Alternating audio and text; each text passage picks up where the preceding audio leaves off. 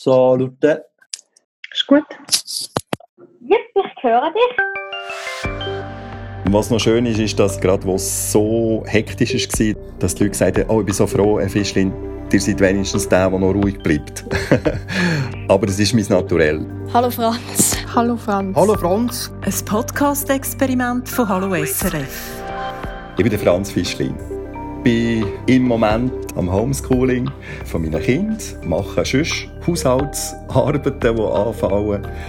Und bin nächste Woche dann wieder bin im Einsatz als Moderator von der Tagesschau vom Schweizer Fernsehen. Ich bin der Matthias von Steg im Kanton Wallis, bin 27-Jähriger. Ich habe im Moment ein Homeoffice und freue mich jetzt auf diesen Podcast. Hallo Franz, cool, mit dir mal zu reden. Wie geht's dir? Das ist die beste Frage, die man jemandem stellen kann. Weil da kann man eigentlich auch alles sagen, was man will. Und ähm, ich merke, wenn du mich jetzt das fragst, dass ich mich das gar nicht, ich mich selber gar nicht mehr gefragt habe. Mir hat sich auch in diesem abnormalen Zustand, wie wir im Moment drinnen sind, hat man sich ja ein bisschen daran gewohnt. Und darum, von der Befindlichkeit her, es ist wie Gang, ob schon es komplett außerordentlich ist. Es geht mir gut. Ich bin Simon, ich bin 39, wohne in Erlinsbach im Kanton Aargau. Hallo Franz. Hallo Simon. Wie ist die Stimmung grundsätzlich im SRF-Team? Die Stimmung ist gut. Wir sind ja motiviert, dass wir tatsächlich im Moment so viele Zuschauerinnen und Zuschauer haben, die unsere Sendungen schauen. Das ist eine wichtige Motivation, weil die Situation ist, glaube ich, für alle außerordentlich und auch irgendwo gespenstig fast. Weil wir wissen ja nicht, wie, wie lange es das noch andauert. Wir haben uns so anders organisiert mit dem verordneten Homeoffice für ganz viel, wo normalerweise ähm, arbeiten sie am Arbeitsplatz in Zürich.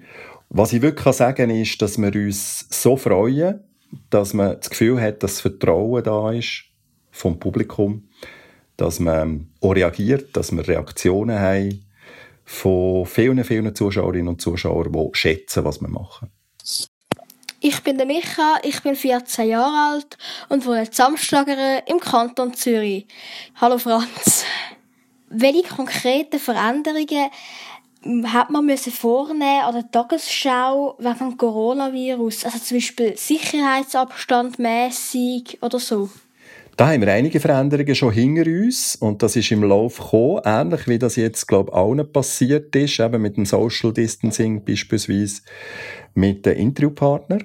Also die Leute, die Reporter, die ausschwärmen, die Beiträge machen, die haben ein Mikrofon, das an einer Verlängerung ist, wie an einem Galgen, dass sie die Distanz einhalten können. Sie haben Plastikhüllen über dem Mikrofon, dass wenn jemand ein bisschen feuchte Aussprache hat, dass dann man die Plastikhülle einfach dran tun kann, dass dort eben die Hygienevorschriften eingehalten werden. Wir haben auch viel aus. Also, dass man nicht drinnen ist mit jemandem. Und wir haben auch viel über Skype. Das seht ihr sicher, wenn ihr Tagesschau schaut oder du jetzt auch Tagesschau schaust, dass du siehst, dass Leute wie zugeschaltet sind, wo man also nicht mehr direkt trifft. Ich selber, ich kann immer noch ohne Maske moderieren. da bin ich noch froh. Ich empfinde mich jetzt nicht in einer verrückten Situation. Es gibt viele Menschen, die uns Angst haben am Arbeitsplatz oder um ihre Gesundheit und so weiter. Und da finde ich, fühle ich mich immer noch privilegiert. Wie geht es mit dem Arbeiten? Hat sich dein Arbeitsalltag als Tagesschausprecher, als Tagesschau-Moderator verändert? Es ist noch schwierig zu sagen, weil Homeoffice, also strikt bis die Sendung vorbei ist, das ist ja nicht möglich. Ich könnte ja als Moderator nicht einfach nicht im Studio sein und von daheim aus eben jetzt per was auch immer zugeschaltet sein, das geht nicht. Aber was natürlich schon anders ist, ist, wie wir jetzt die Arbeitsabläufe haben, selber im sogenannten Newsroom, also dort, wo die Leute für den Tag arbeiten, für die Sendung vom Tag, sind wir viel, viel weniger Leute. Ich gehe etwa um die gleiche Zeit arbeiten, habe aber vorher mich eingelesen. Und das ist etwas, was man tatsächlich jetzt im Homeoffice machen kann. Also man kann im Moment, wo die ersten Ideen entstehen, wie die Sendung etwa aussehen am Abend, kann man von daheim aus schon reingehen Wir haben das alles digitalisiert, alles ist im Computer drin, da sehe ich, der und der Beitrag, das und das Thema ist geplant. Und dann kann ich auch schon einlesen. Das heisst, ich kann mich schon spezifisch, kann ich gewisse Artikel im Internet abladen, ich kann mir auch überlegen, wo weiss ich jetzt zu wenig, wo müsste ich vielleicht auch einem Kollegen von einer Fachredaktion noch anrufen oder eben auch mit denen, die Beiträge machen, Kontakt schon aufnehmen. Und das ist jetzt etwas, was ich noch bewusster mache in dieser Zeit. Jetzt kommen ja viele so Falschmeldungen euch, nehme ich an. Ich habe über die Agenturen. Wie geht man da mit Falschmeldungen um? Dass man filtern kann, das ist eine Geschichte, die, die eine gewisse Tatsache hat, die, die stimmt. Oder, ja, da bin ich vorsichtig, das wird wahrscheinlich eher eine Falschmeldung sein. Wie gehst du mit dem um? Wir waren immer schon vorsichtig, weil man sieht das jetzt in dieser Situation, wo wir äh, Millionen, anderthalb Millionen Leute haben, die uns zuschauen, äh, was die Tagesschau sagt oder sendet, was ich moderiere oder was in der Beitrag ist, ist eine Referenz. Also wir sind ein bisschen weit das Leitmedium. Nicht nur mit dieser Krise, sondern schon vorher gewesen. Das heisst, wenn jemand etwas hört, dann muss er davon ausgehen und hoffentlich ist es so, es stimmt. Also sind die Sicherheitsbarrieren für was stimmt und was nicht, die sind immer schon da gewesen. Wir haben es jetzt intensiviert, indem dass man zum Beispiel eine Zuschauerinnen und Zuschauer uns sagt, oh, es ist ein Video rum, schaut doch das mal an auf Social Media, könnt ihr uns sagen, stimmt das, das stimmt das nicht, dass wir dort noch mehr jetzt so im Dialog mit dem Publikum sind, also dass wir sogar oder Leute sagen, meldet es doch, wenn ihr unsicher seid. Und wir dann mit dem Fachwissen von den Journalistinnen und Journalisten, die wir haben, in Absprache mit ihnen. Aber natürlich, dann haben wir auch gewisse Tools, wo man das tatsächlich schauen kann. Wann ist das aufgenommen worden? Was ist eben richtig? Was ist falsch? Und da gibt es gewisse Unschärfe, wo man natürlich auch nicht kann sagen es ist nicht mathematisch. Es ähm, ist nicht so, dass man kann sagen, einfach richtig oder falsch, sondern es gibt dann manchmal schon Informationen, wo man dann muss sagen, lieber nicht, weil man ist nicht ganz sicher, von was es kommt, dann lieber gar nicht bringen. Hat deiner Meinung nach, Franz, das Linearfernsehen eine Zukunft? Definitiv. Also wir sehen es jetzt tatsächlich nicht nur mit dieser Krise, sondern ich glaube, in 20 Jahren wird es lineare Fernsehen noch geben, weil ich glaube auch, dass man gerade bei News, wo wir mehrere Sendungen haben, die top aktuell sind, die das Relevanteste, das Wichtigste bringen, da wartet man drauf. Ich habe die Rückmeldung jetzt zum Beispiel gehabt, während Corona, wo mir Jüngere gesagt haben, für mich ist extrem wichtig, sie um halb acht einschalten oder vielleicht versetzt, online, was auch immer. Aber zu wissen, ab der halben Achten ist das Wichtigste vom Tag drin. Denn das ist für mich eine Orientierung. Ich weiss nicht, was los ist. Ich weiss, ob ich als jemand, der in der Ferien ist, im Ausland ist, noch zurückkomme. Ich weiss, wie die Verhaltensmaßnahmen sind. Und das, denke ich, das ist ja die Stärke. Also die Aktualität, die Unmittelbarkeit, plus, dass wir kuratieren, wie man dem sagt. Also wir auch tatsächlich sagen, sehr viele Leute sind gut informiert, aber sie haben vielleicht fast zu viel News. Und wir konzentrieren uns auf das Wichtigste vom Tag. Und das orten wir ein, das analysieren wir und dann geben wir einen Mehrwert zu dem, was die Leute durch den Tag vielleicht äh, um die Ohren fliegt. Und wir sind wirklich die, die am Abend sagen, ganz ruhig, das ist das Wichtigste. Hören zu und wir hoffen eben, ihr habt dann etwas mehr davon. Es ist ganz klar, durch jetzt die Corona-Krise ist Berichterstattung extrem einseitig. Blühtet da nicht das Journalistenherz? nicht nur das Journalistenherz, sondern ich merke selber, ich habe letzte Woche beispielsweise mit Freude festgestellt, dass wieder Beiträge Platz haben, wo ein paar Wochen keinen Platz mehr hatten. Wir hatten äh, einen Beitrag über Beatles, 50 Jahre nach der Trennung. Apollo 13 wir gehabt, 50 Jahre nachdem es gescheitert ist. Plötzlich sieht man wieder andere Bilder und man sagt, oh, da sind ganz viele Leute zusammen, da freuen sich Leute, das sind Emotionen, das sind andere Themen. Also, da merke ich selber als Moderator auch, dass ich froh bin um so Beiträge, wo einem auch ein bisschen weit nach einer Sendung oder am Schluss von einer Sendung in eine andere Stimmung entlösen. Was ich aber muss sagen ist, die Monothematik, dass wir praktisch nur über Corona berichten, das hat nicht mit uns zu tun. Wir machen die Welt nicht kleiner machen, sondern es ist im Moment eine Krise, die die ganze Welt erfasst hat. Und alles ist unmittelbare Folge praktisch von Corona.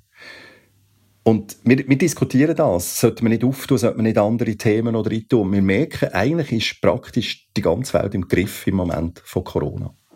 Aber läuft man da nicht auch so ein bisschen Gefahr, dass man andere gleich auch noch wichtige Themen dann marginalisiert und eben das Corona jetzt halt als, als überlagendes Thema dann einfach nur noch thematisiert. Man muss sich dem bewusst sein und das sind wir uns, wir diskutieren es, wir haben immer wieder einen Austausch im engeren Team von der Tagesschau, wir sagen, wie hat die Sendung gestern funktioniert, ist alles Ding was das Wichtigste war, haben wir die richtigen Prioritäten gesetzt. Was wir aber nicht machen können, ist tatsächlich so der Lauf der Dinge. Also was generiert News und was ist relevant? Da würden wir, glaube ich, sogar einen Teil von dieser Krise, von dieser außerordentlichen Situation ausblenden, wenn wir würden sagen, komm, jetzt machen wir ganz bewusst ein anderes Thema. Du und deine Frau arbeiten ja beide beim SRF und ich gehe davon aus, dass das nicht ein klassischer 8-to-5-Job ist, wahrscheinlich jetzt noch weniger. Mich würde es wundern, wie ihr eure Familie organisiert. Homeschooling, du hast es vorher in der Vorstellung angesprochen, du bist auch daheim und schmeißt du Haushalt, bist auch noch mit Homeschooling beschäftigt. Kannst du uns da einen kleinen Einblick geben, wie dir das meistert im Moment? Gern, ja. Es ist, glaube ich, für mich genauso schwierig für wie ganz viele Eltern, die Kinder haben. Wir sind schon angewiesen ein auf, wie geht das von der Schule aus? Also, was für Aufgaben werden zum Beispiel vermittelt? Wie organisiert sich die Schule? Wir haben Kinder in unterschiedlichen Schulen, im unterschiedlichen Alter. Und gerade am Anfang es recht Chaos bei uns daheim, weil man gemerkt hat, die Kinder die sind völlig verloren und warten jetzt einfach auf Aufträge wo wir noch nicht haben können, gerade sofort die fertig ähm, präsentieren. Im Moment ist es so, dass wir merken, es braucht wirklich eine Struktur. Im Aargau wir Ferien. Und noch mehr Struktur. wir gesagt haben, Ferien ist nicht Ferien mit gar nichts machen, sondern wir haben es so, dass wir sagen, ein bis zwei Stunden ist Lehren. Das ist Repetieren, das sind Wörter, das sind Sachen, das ist Vorlesen laut. Die kleinste, die ist ihr zweiter Primarschule und dort kann man tatsächlich kann man einfach dann Lehrer spielen. Bei den Eltern wird es schon schwieriger. da wüsste ich jetzt äh, ohne Hilfe von der Schule und ohne, dass sie den Auftrag geben, wüsste ich dann glaube ich auch relativ schnell, würde mir dann der Stoff ausgehen. Aber eben Struktur, das ist wirklich wichtig. Es noch zu sagen, die müsst aufstehen, die müssen sich parat machen, wenn ihr in die Schule würdet gehen und dann wird hergeguckt und konzentriert geschaffen. Und wie gestaltet ihr die Freizeit jetzt in dieser speziellen Zeit? Unterschiedlich. Also, ich probiere mit ihnen Sachen zu unternehmen. Wir spielen miteinander, wir gehen auch raus. Wir machen Sport. Ich habe zwei Buben, wo ich auch merke, die Energie wird jetzt langsam so ein bisschen äh, auf einem höheren Level, wo etwas muss passieren Und dann haben wir wirklich ganz diszipliniert, haben wir zum Beispiel angefangen, dass wir sagen, jeden Tag wird eine Stunde Sport gemacht. Wir haben lange Stege, die brauchen wir als Fitnessgerät. Es ist wirklich noch schwierig, es ist wie abstrakt. Man hat das Gefühl, wir sind in den Ferien, wir haben immer frei. Und das ist es ja nicht, weil die Erwartung zum Beispiel auch was die Schule betrifft, ist ja die, dass sie gleich eine gewisse Entwicklung machen, dass sie auch in einem Grundstoff weiterkommen jetzt in diesen paar Wochen. Franz, du bist ja also auch noch ein Mensch, du bist ja auch wenn du in den Medien schaffst, wie schaffst es denn du? Ich meine, du hast sicher auch manchmal Angst oder so vor Corona. Wie schaffst du es du, immer so ruhig und abgeklärt und nett und professionell überzukommen in der Tagesschau? Ja, ja, ich, es ist mein Naturell. ich glaube, ich bin jetzt nicht anders als vorher. Was noch schön ist, ist, dass ich immer wieder etwas Feedback habe bekommen jetzt gerade, wo es so hektisch war in der Anfangsphase, wo sich da die Länder einfach abkapseln, wo immer klarer ist worden, dass es so mehr Fälle in der Schweiz gibt, dass die Leute sagen, oh, ich bin so froh, Herr Fischlin, ihr seid wenigstens der, der noch ruhig bleibt. Aber das ist mein Naturell. Ich bin jemand, der ruhig ist, sogar wenn es ganz stressig ist, wenn man das Gefühl hat, es fliegt einem die Welt um die Ohren, dann werde ich noch ruhiger. Das ist meine Reaktion darauf, wenn ich das Gefühl habe, jetzt muss ich gerade, muss ich gerade Gegensteuer geben, muss ich da selber einfach nervös werden und gestresst sein.